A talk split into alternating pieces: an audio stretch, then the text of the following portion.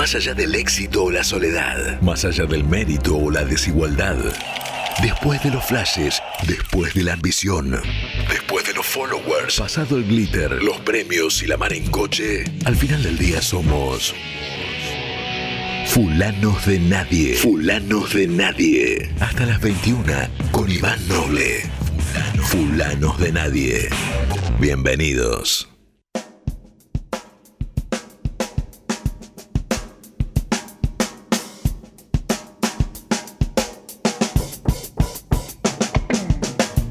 Señoras, señores, ¿por qué no lactántricos? Tengan todos ustedes muy buenas tardecitas, tarde-noche. Pasaron nueve minutos de las 7 de la tarde. Estamos aquí haciendo Fulanos de Nadie en kamikaze.com.ar. Hoy en el, el legendario, famosísimo, tan mentado Día del Amigo. Así que, según mis cálculos, todos ustedes y todas ustedes deben estar aprontándose para ir a cenar, para ir a brindar, para ir a contar anécdotas viejísimas, archi escuchadas, repetidas, deformadas de tanto repetirse. Todos vamos a hacer lo mismo, creo, dentro de un rato. Así que ojalá que este programa hoy sea un bermucito antes de ese encuentro. Al fin y al cabo, si uno agarra la mano, abre los dedos, que son cinco en general, salvo que hayas tenido una, un inconveniente o una desgracia. Em, y cuenta las cosas que valen la pena. Eh, la amistad está seguro. Me parece que no hay mucho más, ¿eh? O sea, abramos la mano, hagamos el ejercicio. Amor. El tango dice tres cosas hay en la vida, salud, dinero y amor. Bueno, la cuarta debe ser la amistad y si es que no es parte del amor, estoy, casi seguro que sí. Es una forma del amor la amistad. Claramente es una forma de amor. Incluso es una forma de amor un poquito más, en general, un poquito menos hipócrita que el amor, que el amor este romántico, ¿no? O que por lo menos tiene menos, tiene menos eh, vericuetos. Tengo la sensación de que el amor, que por supuesto nos constituye, y por el cual muchas veces vivimos, en general termina mal. Eso es estadístico. En general el amor termina mal. Y en general la amistad no. Termina muchas veces, pero son pocas las veces que las amistades terminan mal. En general se desvanecen, ¿no? Algunas. Se diluyen, se, se desmayan. No sé si, la amistad es este. tiene tanto. tanta cosa funesta como puede llegar a tener el amor. Vos sos amigo de alguien, las épocas cambian, los tiempos se hacen distintos. Y eh, como mucho, te dejaste de frecuentar. Sí, hay amistades rotas. En general por tonterías, por por dinero, por mujeres, por varones. Pero eh, también pienso que esas amistades rotas de esa, de esa manera tampoco eran tan amistades, al fin y al cabo. Lo que sí pasa después de cierta edad es que uno conserva amistades que son más un homenaje a la amistad que alguna vez fue, ¿no? Eso sí, eso sí. Y tiene su lógica. Las cosas que te unieron a los 17, 18, es muy probable que ya no te unan a los 50, ponele. Pero pero las amistades que duran, que no son pocas, con que sean dos o tres, ya eso es un tesoro.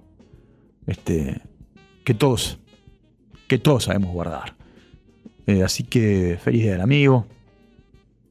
Eh, y se nos ocurrió que una canción muy ilustrativa de este asunto, con la cual vamos a dar comienzo a esta edición de Fulano de Nadie, es una canción de los Beatles, pero vamos a escucharla en una versión que según los mismos Beatles es mejor que la de ellos. Cuando los Beatles escucharon la versión que a continuación sonará aquí en kamikaze.com.ar, dijeron, no me acuerdo si fue McCartney o Lennon que dijeron, es mejor que la nuestra. Me estoy refiriendo a la versión del el gran Joe Cocker, haciendo con una pequeña ayudita, mis amigos, with a little help from my friends. Así que para todos ustedes, amigos, amigas, Joe Cocker sonando aquí en Fulano de Nadie.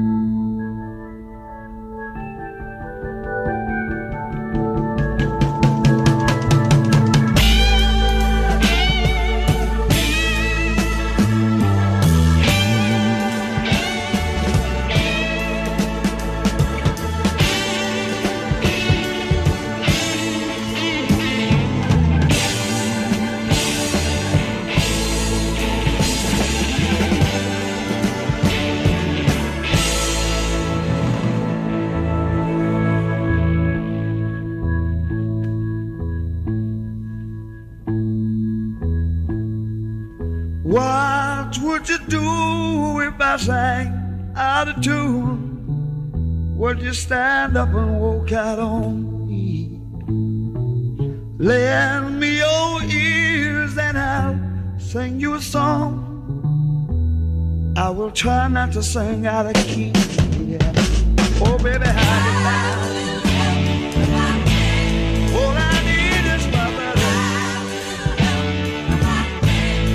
say I'm gonna get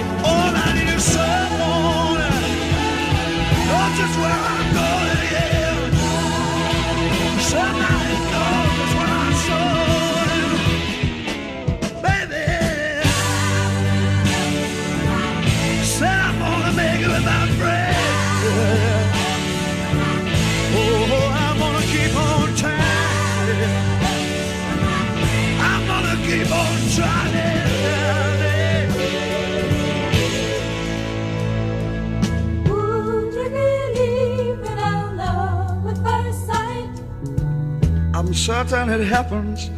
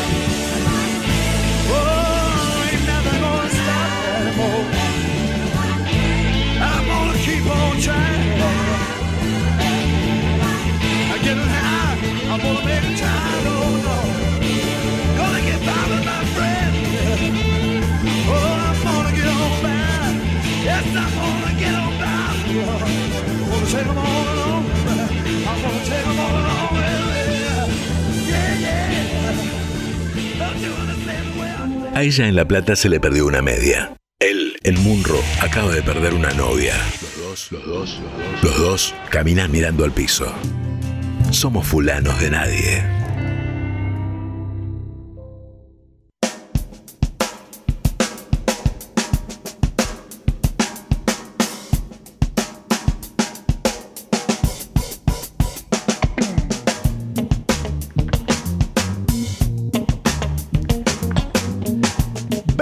Pasaron de las 7 de la tarde y escuchábamos a Joe Cocker haciendo With a Little Help from My Friends. Y la historia de la música, del rock en particular, está repleta de, de amistades que se desintegraron. Es muy difícil eh, conservar una amistad entre una banda de rock, mucho más en los niveles estratosféricos de algunas bandas mundiales, ¿no? Eh, a los 14, 15 años, cuando formás una banda, 16, 17, ¿cuántos conflictos puedes tener por delante? Ninguno. Después, el diablo mete la cola, el dinero, el ego, eh, la vida en sí, va.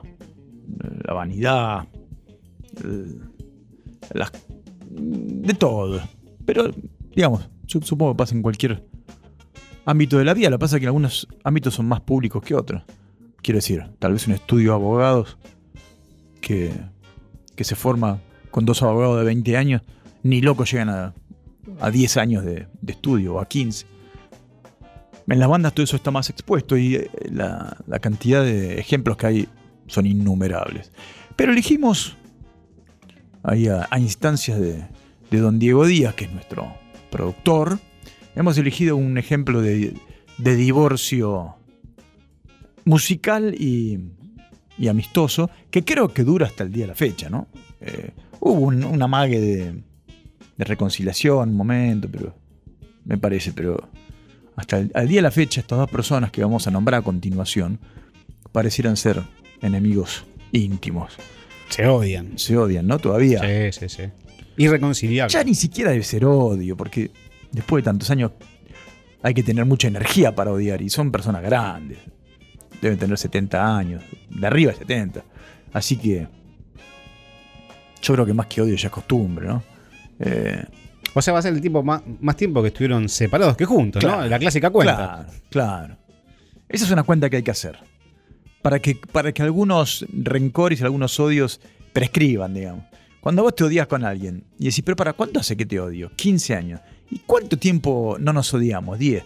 Bueno, ya está. O sea, como muchos seamos personas lejanas, pero ¿cómo te voy a odiar si hace 15 años que no te veo, digamos? Hay que resetear esa relación, ¿no? Sí, o todo claro. bien o todo mal, pero ya no o es nada, nada. o sea, o relación de vecino, ¿no?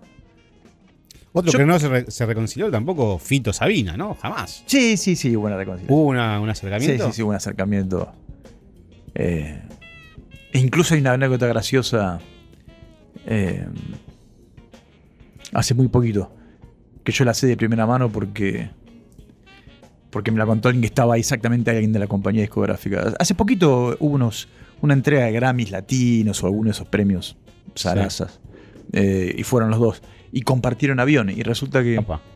que se que cuando entra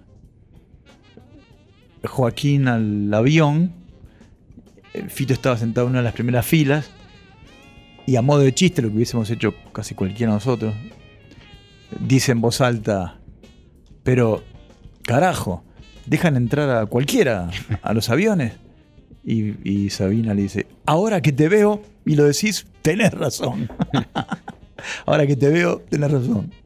Pero no, habían cantado juntos en, Madrid, incluso en un disco que hizo Fito, que creo que se llamaba, no sé si es Baires o es Mad- Madrid. Ah, un disco en vivo, claro. Sí. Em, pero sí, probablemente sean, no, no vuelvan a laburar nunca más en la vida.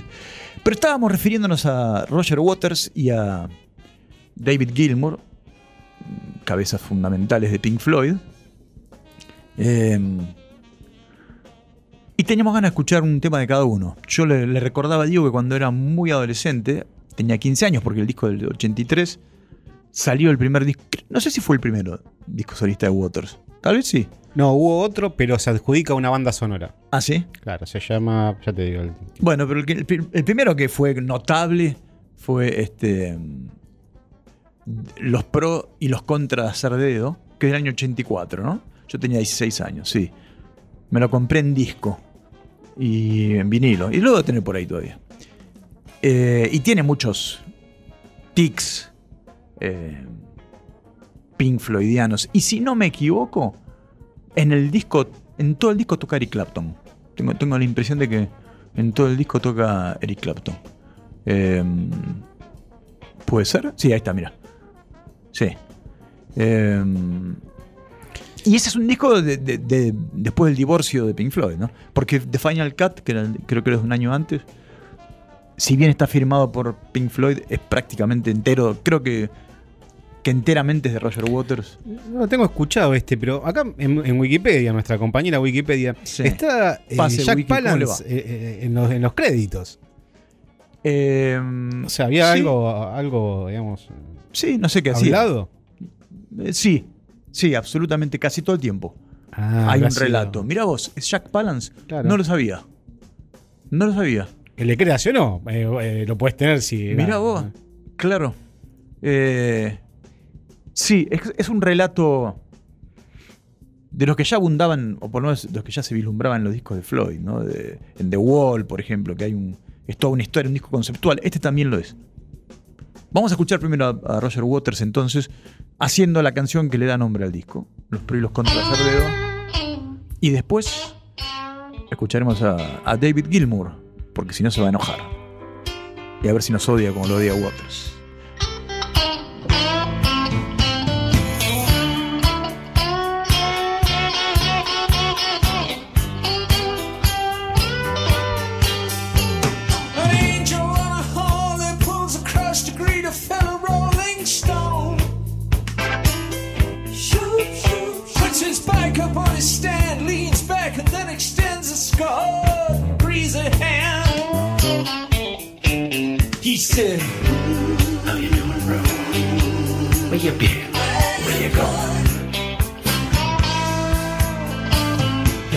And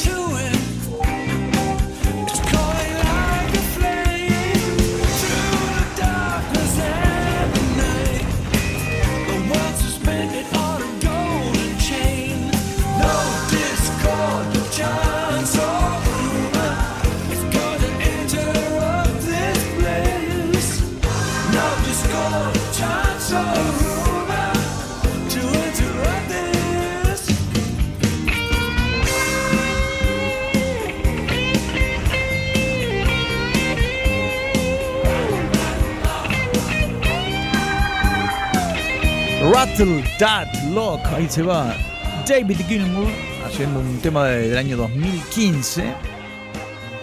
Bueno, ahí podríamos reconocer a Gilmour, ¿no? Eso es lo que tiene Gilmour. Yo creo que David Gilmour, Brian May, bueno, Keith Richards, Jimi Hendrix, eh, Jeff Beck. Estoy pensando en guitarristas que se reconocen con los ojos cerrados, por más que uno no sea guitarrista, y bueno, no sé qué será de la vida de ellos dos, si alguna vez volverán a, a compartir escenario. Eh, es tan grande ya. No descartemos una gira de despedida. ¿eh? No creo, vos decís. Y el último, la última de esa. Vamos, No Roger, dejamos nuestra diferencia de lado. Eh, qué sé yo, son muchos años. Bueno, acá también, ¿no? Ha habido, aquí en, en Argentina. Yo la que la primera que me viene a la, a la cabeza es una pelea a muerte entre de una de, la- de mis bandas favoritas que es Manal, entre Javier Martínez y, y el resto, es decir, Claudio Gavis y Alejandro Medina. Otra Eh. de acá tenés Box Day, Box Day, que no se pueden. Sí. Cuando se reunión, de hecho, uno estaba en cada punta y es verdad. estaba todo mal. Después bandas que han sobrevivido a pesar de, de la pésima relación entre sus miembros. Por ejemplo, Police. Eh, con solo ver el documental de Andy Summers que se llama Sobreviviendo a The Police, así se llama el documental. Ahí está hay un par de anécdotas que ilustran perfectamente cómo se llevaban ellos durante la grabación, por ejemplo, de Synchronicity, de su último disco. Eh, Después, eh, cu- cuando vuelven a, girar después de muchos años, que de hecho los trae a Argentina esa gira a la cancha de River, lo dice Summers ahí, dice, yo, está bien, sí, no- nos pusimos más o menos de acuerdo. Lo único que dije yo, eh, puse algunas condiciones. Por ejemplo, le dicen, y bueno, por ejemplo, el hotel, yo quería un hotel que esté lejos de, que no se escuche el ruido del tráfico y donde no esté Sting, por ejemplo. y así mucha, ¿no? ¿Qué sé yo? Los bueno, Indios Solari Sky tenemos. Bueno, ahí está. Los hermanos Gallagher. Ahí está. Claro. Eh, Es inevitable. Yo creo que es inevitable que esas cosas terminen de esa manera. Porque son matrimonios eh, de muchísimos años sin, sin sexo, en la mayoría de los casos. mm. Pero Y- Ramones, por ejemplo, es un matrimonio que sin amor entiende que separarse daña a los niños. Entonces tocaban odiándose. Claro. ¿No? Sí, bueno, esos matrimonios pues terminan espantosos también, ¿no? Eh, esos matrimonios por conveniencia. En fin. Así que hemos ilustrado las desavenencias amistosas en el rock con Roger Waters y David Gilmour. Separador y después hacemos unas noticias. Héctor es profesor, viste de traje cruzado y todas las semanas va a la peluquería. Raúl es metalúrgico, se siente cómodo con el overol y hace 10 años que se corta el pelo mientras se ducha. Todos los domingos se cruzan en la cancha siguiendo a su equipo de fútbol. Todos somos fulanos de nadie.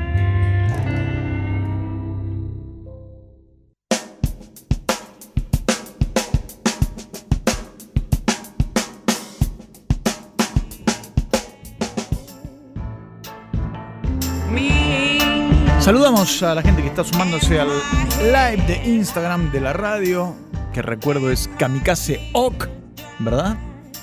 Eh, ahí estamos saludando.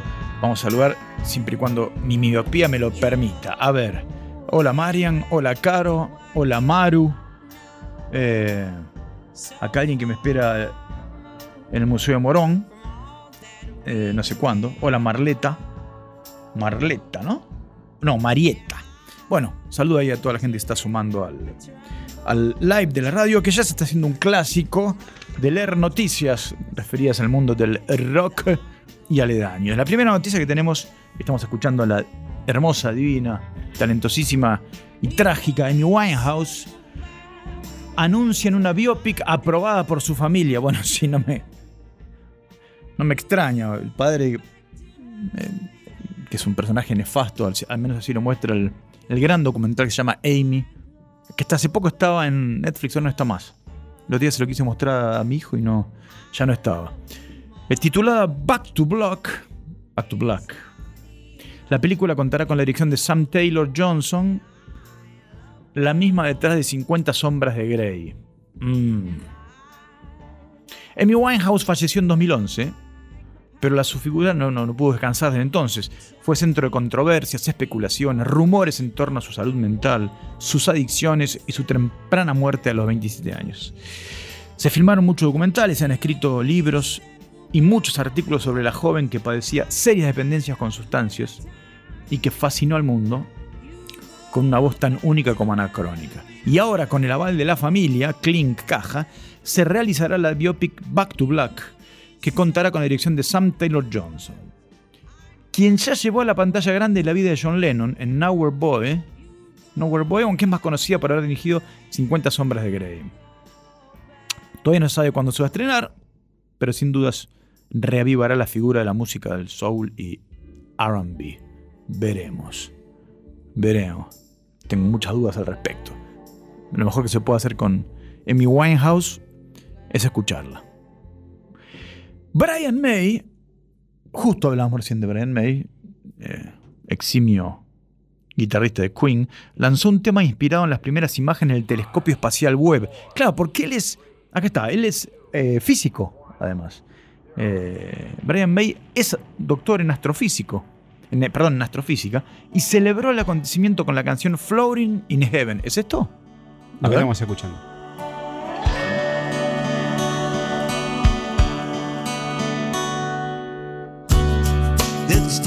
Me to say goodbye. Me gusta, ¿eh?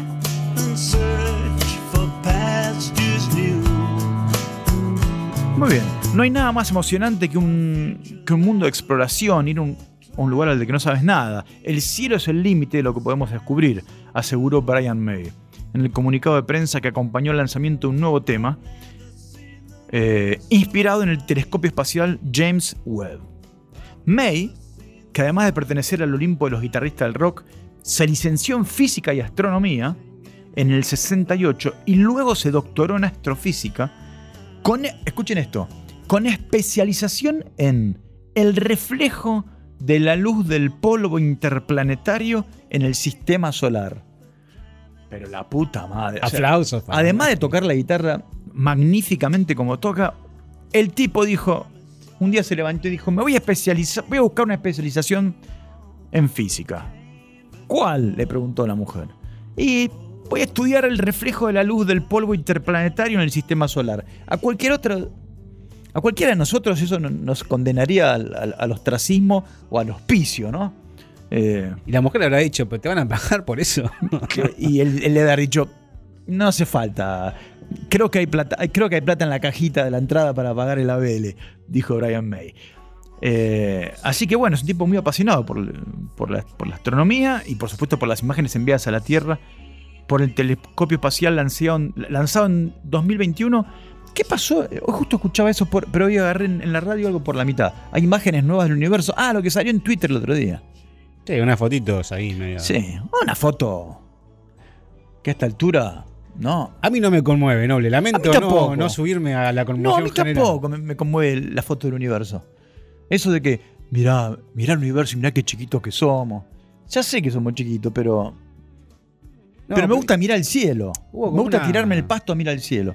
Ahora, esas fotos que decís, yo qué sé, si esto es una. Y todo bien, qué sé yo, no Son sé. puntitos blancos, ¿no? Más Sí, o menos está de distintos tamaños. Eh, supongo que en vivo debe ser más interesante. Aunque no me subo a un cohete de esos, pero a un telescopio ni, ni mamá. Y además me pregunto en serio, ¿ya cu- ¿cuánto sabemos del universo ya? ¿Mucho más de lo que podemos comprender? Bueno, Sí. ya está, dejemos de estudiar el universo. Lo único que. Solucionemos otros problemas. que Bajemos el dólar, no sé, algo. Bueno, ya no estaría nada Este, mal. No ¿qué estaría nada mal. yo qué ya, sabemos que hay muchas estrellas, que, que no somos nada, que somos un punto absurdo en un cascote girando en el espacio. Eh, ¿Habrá vida? ¿Estaremos solos? ¿Qué sé yo si estamos solos? La gente que anda en subte no se pregunta si está solo. Hace fuerza para entrar. ¿Qué sé yo si estamos solos en el universo? Probable que no. ¿Y, y a quién le importa, digamos? Y si no estamos solos, que den la cara. ¡Den la cara, señores! Pero para Den vos, la cara. vos, eh, no, me- me- quiero profundizar un segundo acá, Iván, y me tomo todo el Sí, atrevimiento mientras, del mundo. mientras ¿no? sigo saludando gente, mientras saludo Eh, a Juana Ocampo, ¿crees que- a que- Proyecto Impresión, a Pau, a Andrea Calabró. No, a ver, podemos preguntar sobre la gente, ¿no? O sea, la gente tiene ganas de saber. Hay vida, eso damos por sentado que hay vida. Ahora, ¿son buenos o son malos? El digamos? problema no es que haya vida en, en otros planetas. El problema es que, Que no hay vida acá. la, la clase de vidas que hay en este. Imagínate, viene Juan José Roswell A mí cae me en gustaría, me gustaría que haya condiciones de vida en otros planetas para mandar algunos allá. No para que se mueran, para mandarlos a otro lugar. Hay que ver el cambio, ahora se complica. Dólar turista Claro. te cobran para visitar Saturno. Sí. Por ejemplo, esos que te dicen, yo tuviese mucha plata y haría esos viajes interplanetarios. Ni lo, a duras penas me subo un avión Eh. para ir a Neuquén. Me, me voy a subir a un telescopio a mirar de arriba. Este. No, no, no. Déjame acá. Por algo no tenemos alas, la naturaleza es sabia. Este. Ya está. Yo declararía de. eh, desierto el- el- el- esa inquietud de conocimiento. Sí. Pero entiendo que hay gente A mí me muy- gustaría saber. Yo me, la ¿Sí? verdad que es de, de- de chico. Bueno, Y uno. qué sé yo, sí, hay una ameba. Me crié con Se el descubrió cine- una ameba. Me crié con Eh. el cine de los 80, Iván. Todo, ¿Te acordás Bueno. que en los 80 la temática, fines de los 70, principios de los 80, la temática era eh, los viajes ET, encuentros del Sí, tercer tipo? Y bueno, a partir, eso creo que a partir de las misiones lunares, a partir Claro, del 69. claro. ¿no? Y yo Eh. necesito saber. Alan Parsons, ¿te acordás? Eh, ¿Cómo olvidar? ¿Necesitas saber eso? Esa, ahí está, has dado en el Sí, clavo. ¿Se sí, necesita? sí, lo ¿Qué necesito. necesita? ¿Para qué? Pero quiero que sean buenos, no me quiero llevar una desilusión Ay, donde bueno, que me bastante- sodomicen. Bastante malos son los de acá. Como que encima vengan a. A Pero- esta altura estamos más o menos jugados. Podrían venir a, a colonizarnos de Una- otro planeta que más o menos nos iría mucho peor. Una pequeña adopción, una pequeña adopción que demuestra la nave espacial. Uy, qué bueno, existen. Volví a casa, no digas nada. No, no digo nada. Tipo, medio nombres de negro. ¿viste? Vos querés tener. eh, Ninguna sonda rara, Vos querés tener una excusa para volver a tu casa. Eso es otra cosa. Y volver todo roto. No, Claro. No, me, aducieron. Eso es otra cosa. Bien. El primer curso universitario sobre la obra de, sobre la obra de Harry Styles se impartirá en Texas. La Universidad Estatal de Texas empezará a dar esta clase en la primavera del 2023. Eh, ¿Pero por qué? A ver, un profesor de historia digital de la Universidad Estatal de Texas anunció en su cuenta de Twitter que impartirá el primer curso sobre la obra de Harry Styles. Ok. La clase llevará por nombre Harry Styles y el culto a la celebridad. Identidad, Internet y cultura pop europea. Y explorará la carrera de una de las más grandes estrellas pop del momento, desde sus años en One Direction, sus papeles cinematográficos y el desarrollo cultural y político de la celebridad moderna en términos de género y sexualidad, raza, clase, colonización, la cultura del fan, la cultura de Internet y el consumismo. Me aburrí antes de empezar a cursarlo. Pero ¿por qué no hacen eso con, con- Michael Jackson, ponele? O con, eh, con, una, este, con Elvis Presley. Para mí fue una conversación parecida a la que tuvo eh, recién el, el- el de Queen con, con su esposa. Che, Sí. ¿qué hago? Vos sabés que qué? Voy a ir voy a dar una Voy a confesar algo. Voy a confesar algo. Yo creo que nunca escuché a Harry Styles. O no sé, para lo escuché de fondo. Estás escuchando ahora. A ver.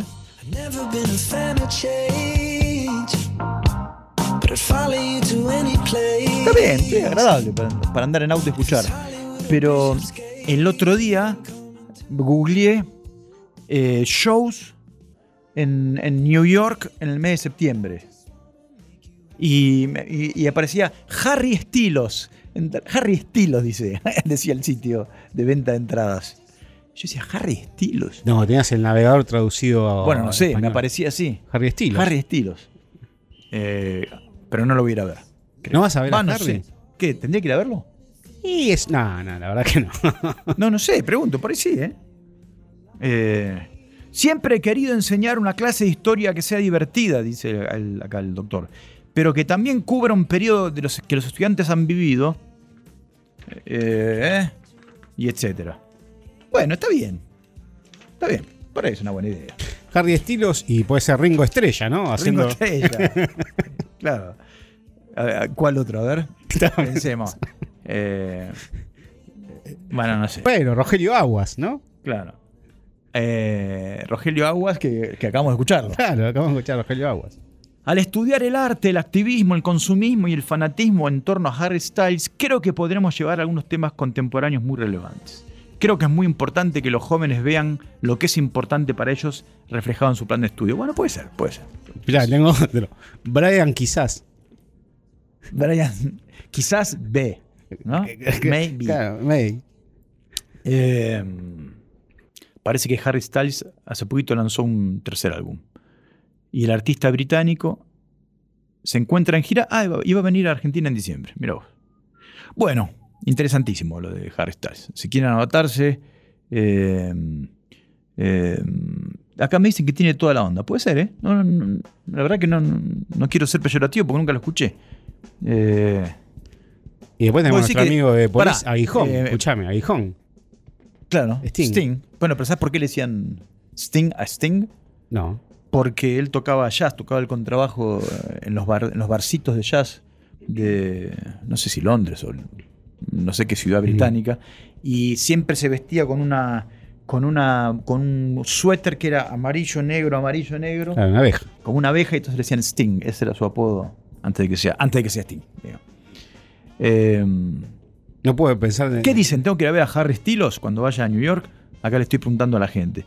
Acá uno me dice que sí, uno me dice que paso, pero no sé si paso a. si tengo que pasar o qué.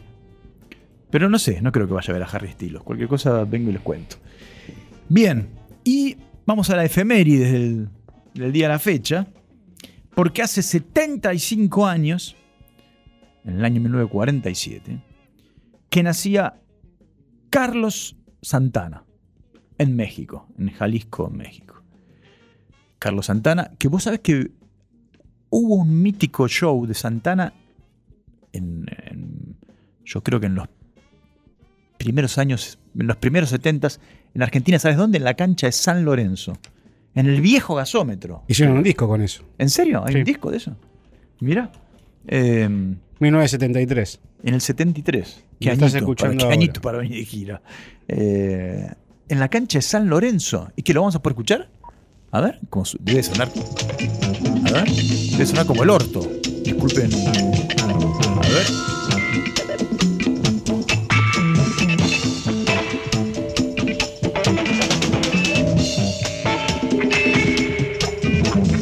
No porque él sonara como el orto, al contrario, ¿no?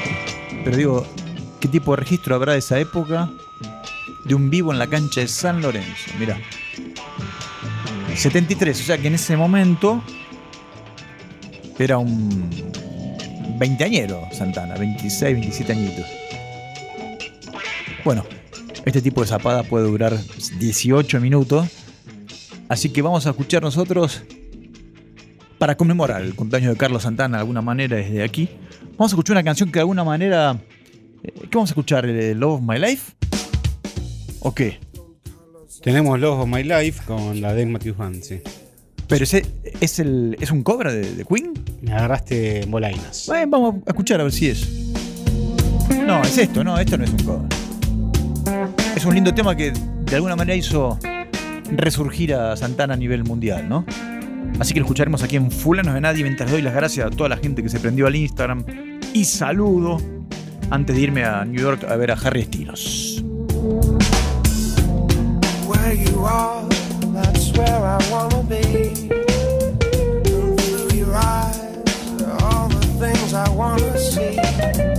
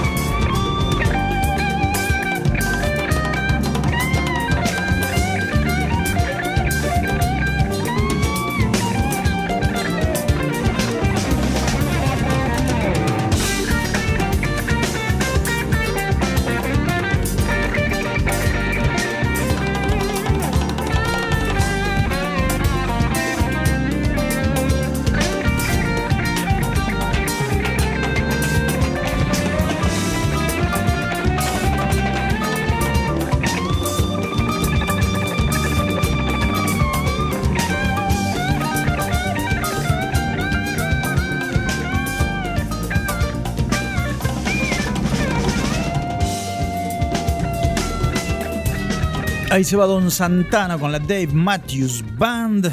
Y nosotros nos vamos una tandita y después seguimos en Fulanos de Nadie a punto de doblar el codo de la primera hora del programa. Norberto es paleontólogo. Usa anteojos y camisa a rayas. No se permite pensar en separarse, pero sabe cómo funciona el control remoto. Siempre que entra al bar, elige la misma mesa. Esa que es contra la ventana. Eduardo sabe amasar. Tiene 45 años y ya suma tres divorcios. Y cuando el control remoto no responde, lo aprieta con fuerza. Todos somos fulanos de nadie. Como son casi las 8 de la noche y empieza a picarnos el bagre y la reunión con nuestros amigos todavía no comenzó, lo que vamos a hacer aquí, en kamikaze.com.ar, en Fulanos de Nadie, es agradecer infinitamente a Cristian de Pizzería Los Troncos porque nos manda las empanadas. Hace mucho que Cristian no manda las, las de ferro, las verdes. Cristian, ¿me puedes mandar unas empanadas de ferro? Las verdes que me gustan. Eh, cuando digo Cristian, digo Cristian de los Troncos. Las mejores pizzas y empanadas para vos. Sucursales en Padua, Merlo e Ituzaingó. Buscalos, haz tu pedido a arroba los troncos pizza en la web www.lostroncospizza.com.ar o al 112 185 9301 si es que estás en Ituzaingó y ahí el delivery es sin cargo.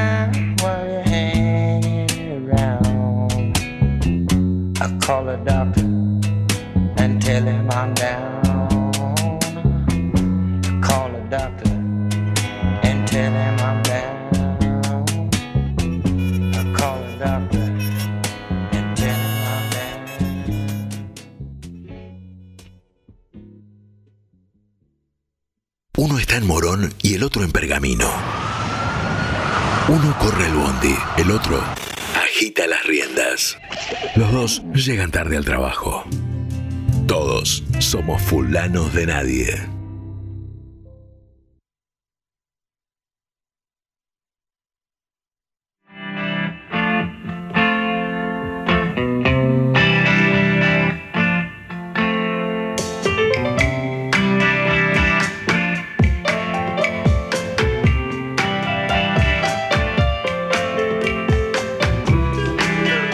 Inconfundible sonido de fondo.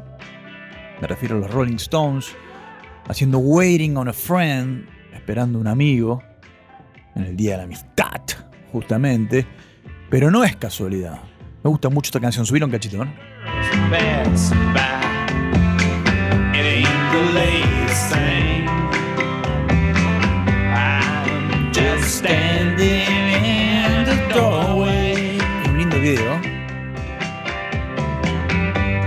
I'm just trying to make some friends. Em, ¿Por qué estamos escuchando a los Stones? Además de porque nos gustan mucho. Porque hace una semana se cumplieron nada más y nada menos que... ¿Cuántos años? Déjenme hacer la cuenta. 62, 38 más 22, una que el Felipe estaba el compañero, 60. 60 años, ni más ni menos, de que los Rolling Stones se presentaban por primera vez en vivo. La formación fue Mick Jagger, Keith Richards y Brian Jones, más Ian Stewart en el piano, Dick Taylor en el bajo y Tony Chapman en la batería. ¿Dónde fue todo este histórico concierto? En ese momento nadie sabía que iba a ser histórico. En el Marquis de Londres. Esa, fue, esa fecha, que podemos decir que fue la primera del Big Bang de los Rolling Stones, bueno, es la que daría comienzo a todo, ¿no? Tocaron muchos covers, sobre todo de sus adorados bluseros, ¿no? El público parece que escuchaba a regañadientes a una banda que, según cuenta la leyenda, sonaba espantosa y fuera de tiempo. Pero ahí, entre bambalinas, se encontraba alguien que el primer show lo vio, pero como espectador. Nos estamos refiriendo al queridísimo Charlie Watts, que después fue parte fundamental del sonido de los Stones desde su batería. ¿Cuánto le pagaron a los Stones para ese primer concierto? 20 libras. vein- déjenme dividirlo, a ver, eran Jagger, Richards, Brian Jones, más Stewart, Taylor, 6, 6, 20 dividido 6, un poquito menos de 4 libras cada uno. Si es que repartían en partes iguales, no lo sabemos. El show fue gracias a Brian Jones, que ofició como promotor, ya que ese día, en realidad, iban a tocar en el Marquis de Londres los Blues Incorporated. Pero se, se pelean con el dueño del Marquis y cancelan la fecha. Y entonces, Brian Jones, que estaba ahí cerca, dice, ¿no querés que venga a tocar yo con mi banda? Y así fue. Los Stones nunca dejaron de homenajear y agradecer a las leyendas blueseras por su legado. Bueno, de hecho aquí en este programa, hace un par de programas, valga la redundancia, eh, vimos una, vimos y escuchamos un encuentro de Moody Waters con los Stones, ¿no? En vivo. Por eso, para el informe del día de hoy, y habiendo recordado muy por arriba el inicio de la banda en actividad más grande del mundo, damos paso al informe de bluseros que han versionado a los Rolling Stones. Daremos vuelta la moneda. Y comenzaremos por un músico nacido en Arkansas, pero que vivió en Chicago buena parte de su vida. Y falleció a los 58 años. Estamos hablando de Luther Allison, que aprende a tocar la guitarra él mismo y empieza a escuchar blues intensamente. Tres años más tarde comienza a actuar fuera de los cabarets de blues con la esperanza de ser invitado a tocar. Y lo hace como telonero de Howlin' Wolf, del cual también hemos hablado aquí. Y también junto a James Cotton. En el 57, Howlin' Wolf invita a Allison a entrar a su banda. Y después Freddie King lo toma bajo su protección, lo, apadrina. Y ahí consigue un contrato de grabación importante. Todos los años 50 y principios de los 60 labura todo el circuito de pubs. Graba su pr- primer álbum en solitario en el 65. Y su actuación en el 69 en el Ann Arbor Blues Festival tiene muy buen recibimiento. Entonces lo llaman para tocar en el festival en los tres años subsiguientes. En el 72 firma con Motown, siendo uno de los pocos bluesmans que lo consiguen. A mediados de los 70 empieza a visitar Europa y se traslada a Francia, bla bla bla. Fue apodado el Bruce Springsteen del blues. Y en el 98 fue introducido póstumamente, como suele pasar, al Hall of Fame. Una de sus últimas grabaciones, eh, meses antes de morir, fue la canción que vamos a escuchar a continuación, del disco que repasaremos a lo largo del informe, y que se titula Paint It Blue, Songs of the Rolling Stones. Así que escucharemos, para empezar este informe, a Luther Allison haciendo You Can Always Get What You Want. Es lo que le vengo diciendo a mi hijo desde que es chiquito. No puedes tener siempre todo lo que querés.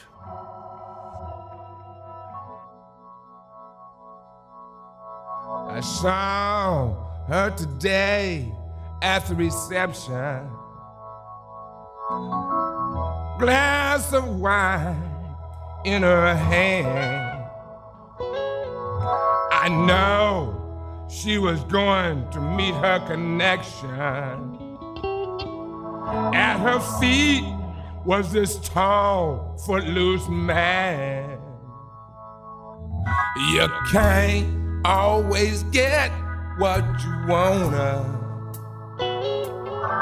I say you can't always get what you wanna.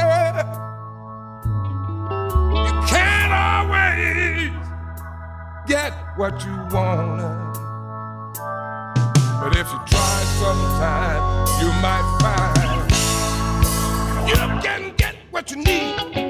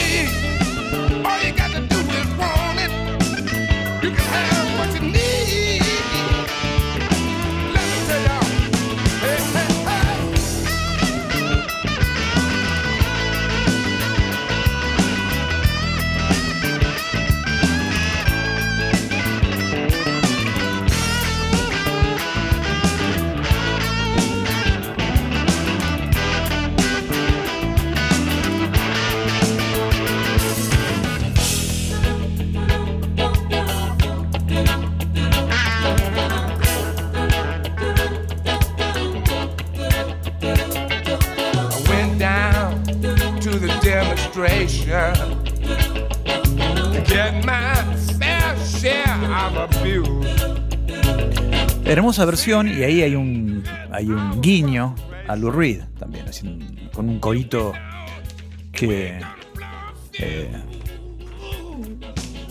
el, el corito de, de Walk on the Wild Side, ¿no? Bien, la siguiente canción es de un trío nacido y criado en Christchurch, Virginia. Estamos hablando de The Holmes Brothers, quienes estuvieron activos entre el 78 y el 2015 mezcla de blues, soul, gospel y country. Eh, entraron en, en rotación radial muy seguido y según las palabras del director de Alligator Records, las voces de este trío eran lo suficientemente ásperas como para sonar en cualquier juke joint, lo que aquí conocemos como antro. Pero también lo suficientemente relajadas y suaves como para hacerlo en una iglesia. Y si bien no alcanzaron fama mundial, sí tocaron con grandes figuras de la música como Van Morrison y Peter Gabriel. 12 discos tienen en su haber, pero ahora escucharemos a los Holmes Brothers haciendo un clásico de el disco de los Rolling Stones del año 78, Some Girls. Holmes Brothers haciendo Beast of Burden. Your beast of. My back is broad, but it's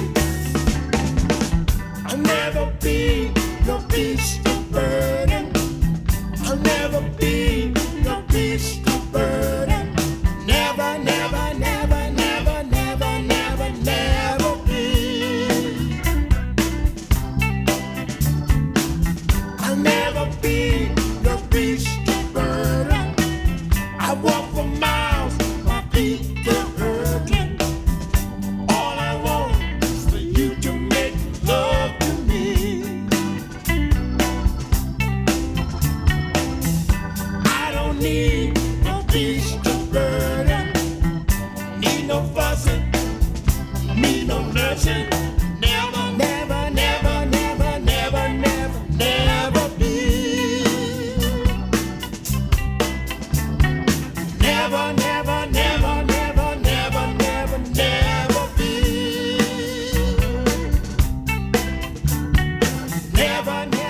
Los Holmes Brothers. Y la próxima canción que vamos a escuchar, en realidad, no es un cover de los Rolling Stones, ya que la versión original no es de ellos, sino que es de Bobby y Shirley Womack. Fue grabada por primera vez por el grupo The Valentinos, que era propiedad de Sam Cooke. La versión de The Valentinos llegó a los Billboard Hot 100 en el 64 y alcanzó el lugar 94. En cambio, la versión de los Stones, quienes la publicaron al poco tiempo, en realidad fue su primer número uno en los Estados Unidos. Y escucharon los Stones por primera vez esta canción durante su gira por Norteamérica en junio del 64. Así que nueve días después la escucharon y nueve días después decidieron grabarla en Chicago. Años después, Bobby Womack dijo en una entrevista que él no quería que la canción fuese interpretada por los Stones y que le dijo a su manager eh, que, no lo, que no dejara. Un tipo, un visionario espectacular. Pero le importó muy poco al manager, quien lo convenció y les entregó la canción, lo bien que hizo. Seis meses después, Womack recibió el cheque de las regalías y le dijo a su manager que Mick Jagger podía grabar todas las canciones de él que quisiera, claro. Qué canchero. Editada por los Stones, para su segundo disco de estudio titulado 12x5, escucharemos entonces la versión original de Womack y sus De Valentinos. It's All Over Now.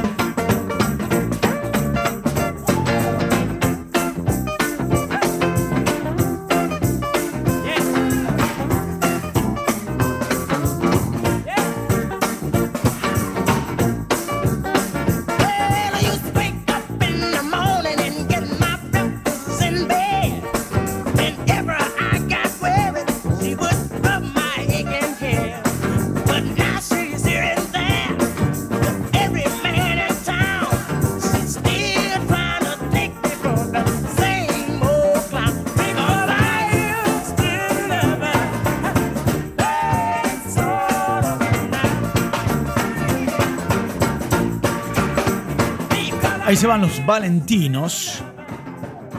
La siguiente canción la encontramos originalmente en el disco del 72, gran disco, titulado Exile on Main Street.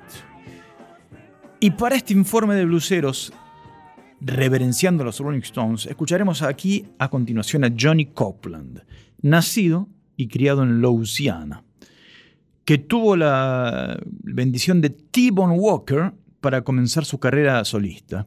Carrera que lo llevó a grabar con Steve Ray Vaughan, Albert Collins y Robert Cray, entre otros. De hecho, en el 87 gana un Grammy en la categoría Mejor Álbum de Blues. Copland falleció en el 97 a raíz de complicaciones de un trasplante de corazón. En el 2017, es decir, 20 años después, fue inducido al Salón de la Fama del Blues. Lo escucharemos a continuación haciendo Tumbling Dice.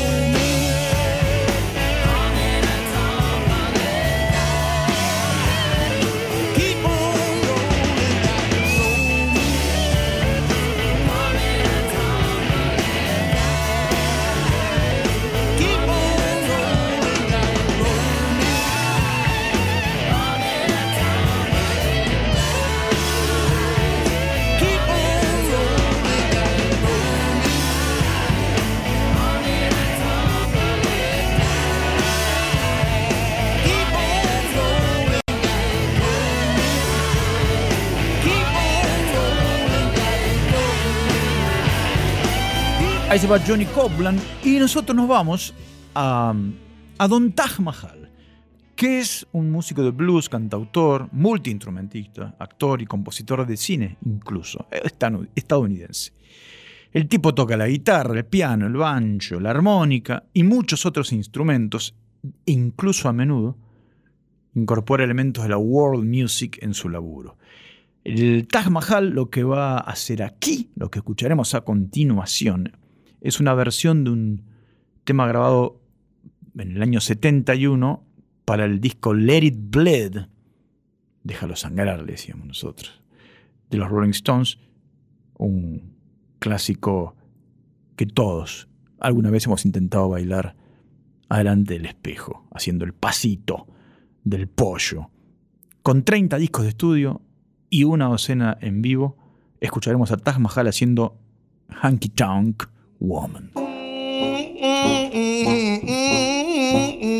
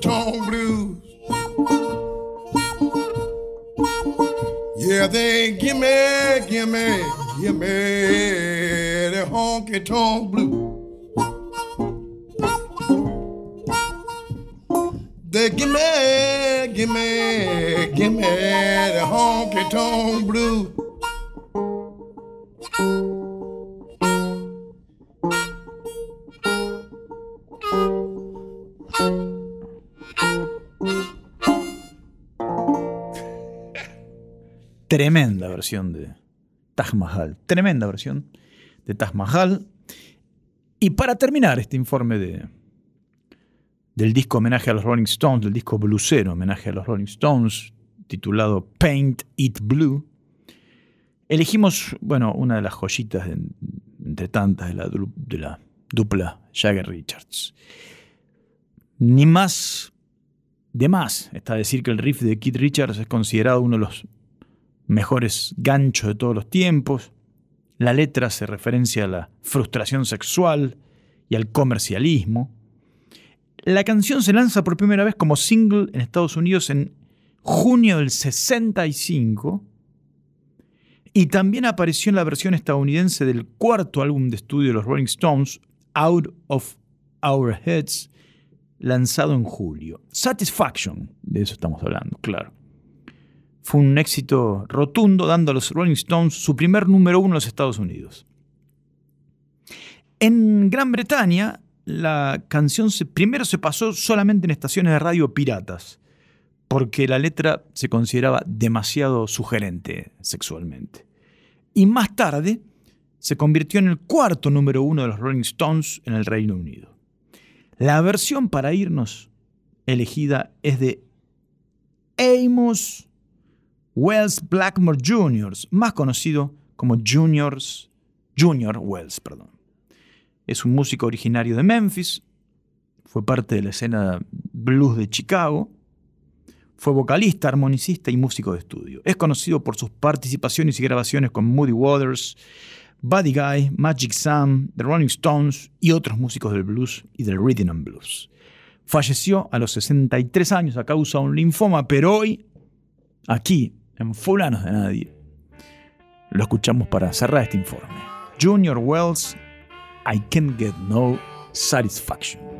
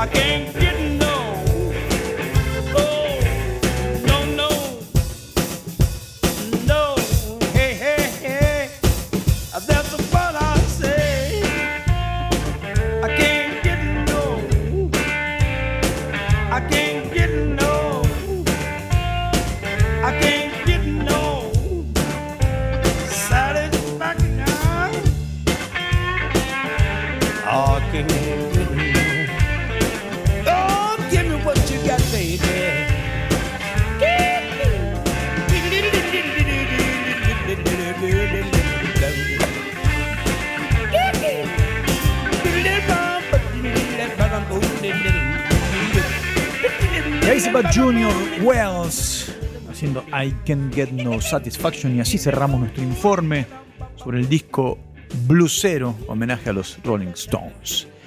Me quedé pensando en, los, en las enemistades, en los enemigos íntimos del, del rock y también me da cosa que hayamos tenido solamente ese primer bloque de Waters y de Gilmour como ejemplo de gente que fue muy cercana, muy unida y terminó pésimo.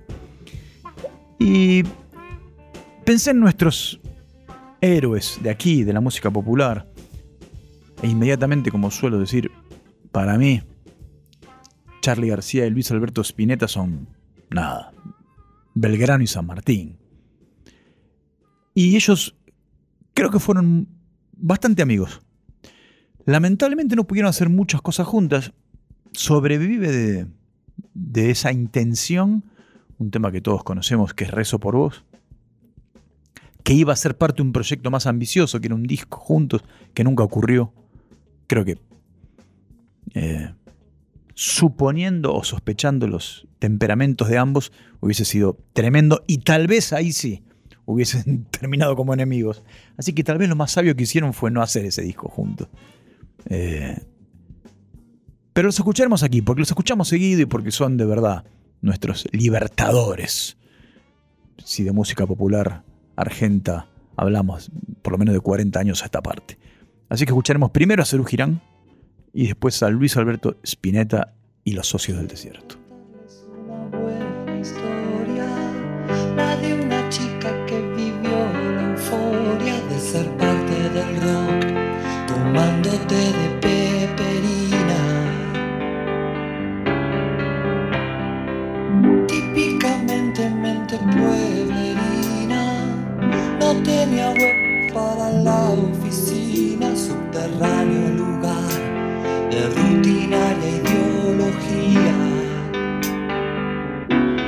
romantic.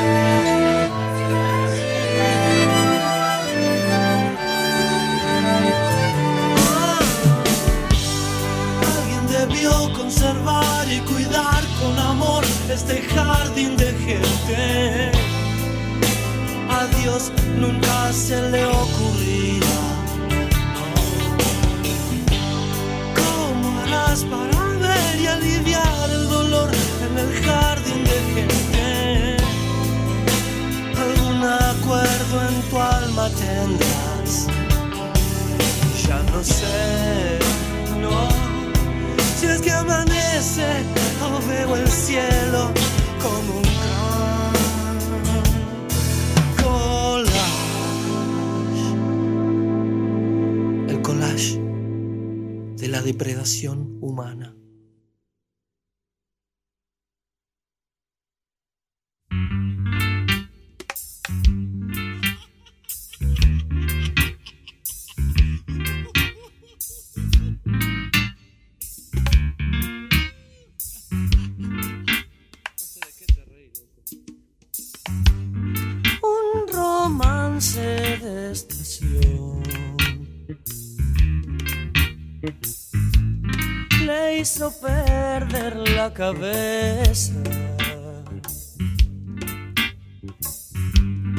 Se fue al baño y se fumó.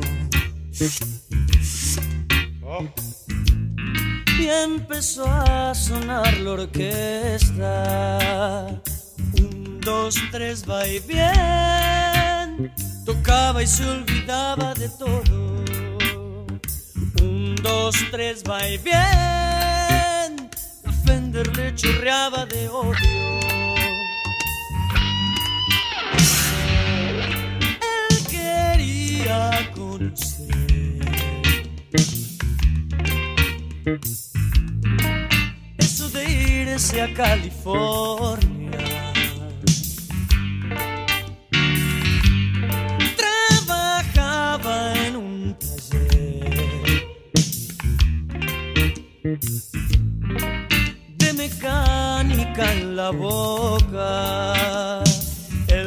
Apresuró y se arrancó de a uno los dientes y se salvó por ser de clase 57.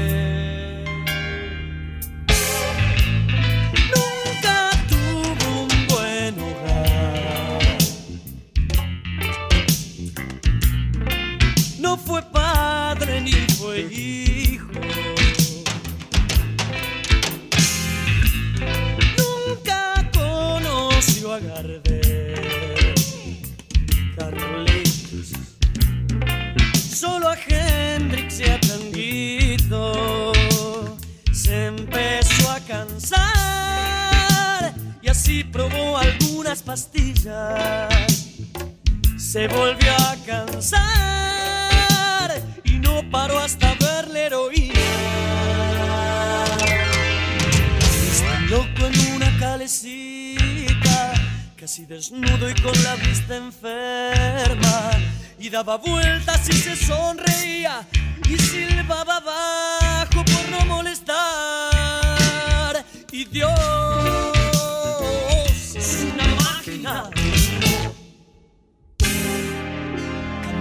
Cambió la Fender por una Suzuki.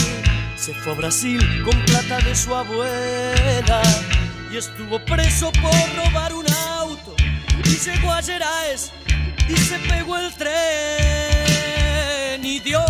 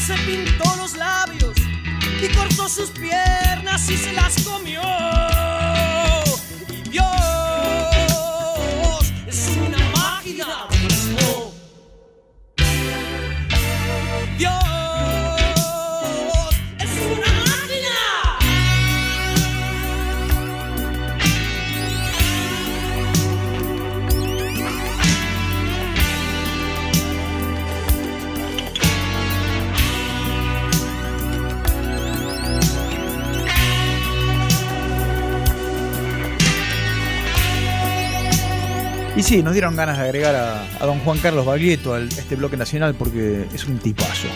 Esta canción es una hermosa canción con letra de Fito Páez. Señoras, señores, y por qué no lactántricos, ha llegado al final esta edición de Fulanos de Nadie.